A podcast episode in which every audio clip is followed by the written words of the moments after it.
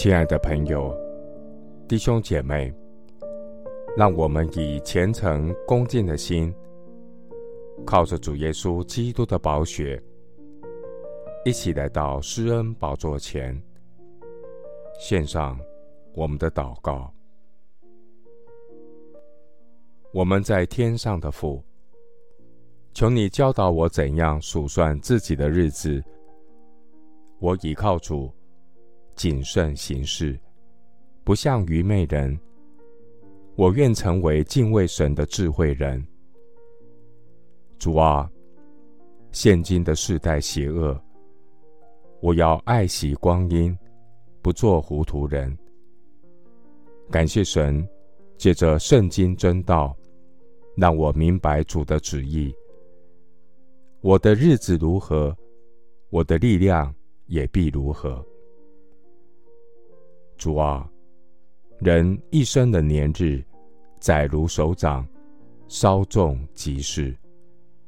人一生的年数，在你面前如同无有。个人最稳妥的时候，真是全然虚幻。主啊，世人行动实系幻影，他们忙乱，真是枉然。积蓄财宝，不知将来有谁收取。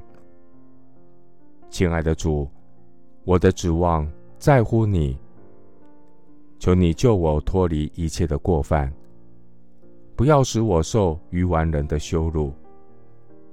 因我所遭遇的是出于你，我就默然不语。耶和华啊，求你听我的祷告。留心听我的呼求，我流泪，求你不要静默无声，因为我在你面前是客旅，是寄居的，像我列祖一般。